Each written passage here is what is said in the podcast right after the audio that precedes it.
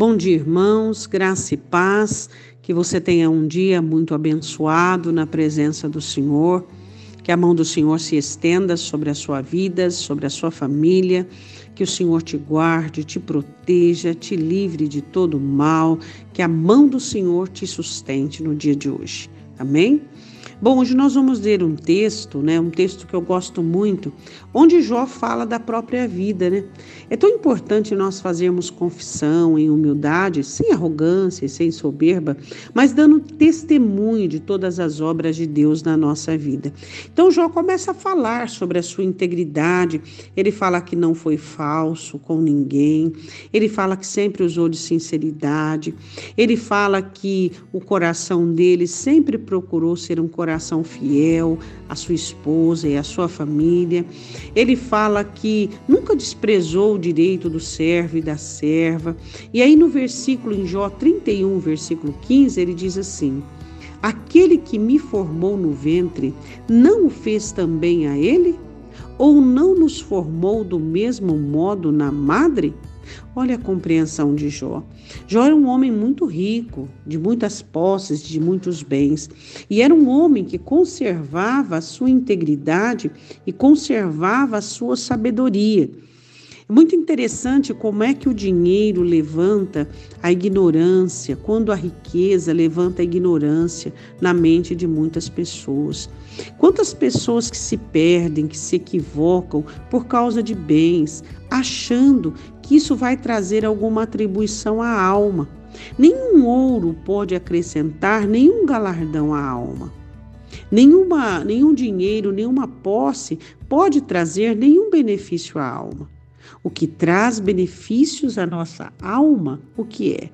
É a nossa vida diante de Deus, é a nossa vida diante do Senhor. Então ele diz assim: aquele que formou-nos no ventre fez todos nós iguais, não é mesmo? Do mesmo pó, do mesmo barro. Então, todos nós, eu estava comentando um pouquinho sobre isso na oração de ontem.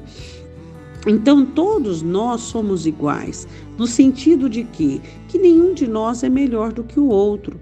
Quem sabe você já se pegou, né? É, tendo um lapso, ou você até já sentiu ou conviveu com alguém que se sente melhor do que o pobre, que se sente melhor do que o angustiado, que se sente melhor do que.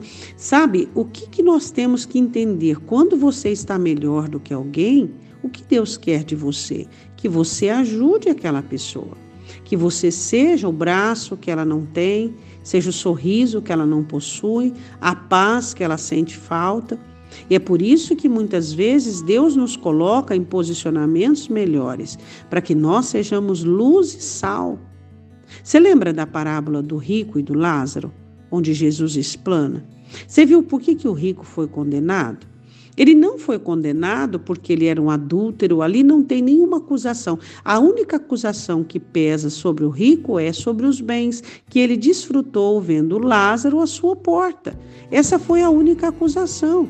Então você vê a parábola do samaritano, você vê a parábola dos talentos e você vê inúmeras direções na escritura mostrando-nos que nós não devemos ser empáticos. Não, o Senhor não quer que você sofra silenciosamente pela situação do outro. O Senhor quer que você descruze os seus braços e entenda que aquilo que dói na outra pessoa dói em você também, né?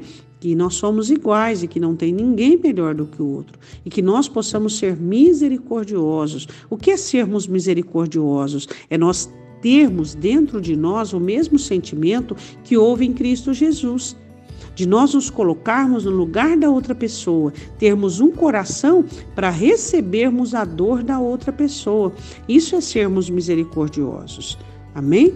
Vamos orar. Pai, em nome de Jesus, nós te pedimos que o Senhor nos converta. Tire de nós o egoísmo, Deus, que muitas vezes prevalece. Tire de nós o juízo próprio, o julgamento. Deus não há conversão se nós não trouxermos para a nossa vida a ação da cruz do Calvário. Jesus esvaziou-se de si mesmo e se fez pobre para nos mostrar o nosso esvaziamento. Lavando os pés dos discípulos, nos mostrou que devemos lavar os pés uns dos outros. Pai, eu te peço em nome de Jesus. Não permita que nos percamos, Pai. Senhor, ensina-nos a termos misericórdia dos nossos irmãos, Ensina-nos a ajudarmos uns aos outros. Ensina-nos, ó Deus, a entender que todos nós somos iguais, que nenhum de nós é melhor do que o outro. Deus, não permita que o teu povo se perca na vaidade, na soberba, na arrogância. O que importa é que todos nós iremos morar com o Senhor nas mansões celestiais e que tudo aquilo que o Senhor tem nos dado é para que nós possamos abrigar aqueles que o Senhor tem posto do nosso lado. Ó Deus, eu te peço, ensina-nos, em nome de Jesus, a sermos de verdade cristãos. Eu te peço. Amém? Deus te abençoe, um ótimo dia, em nome de Jesus.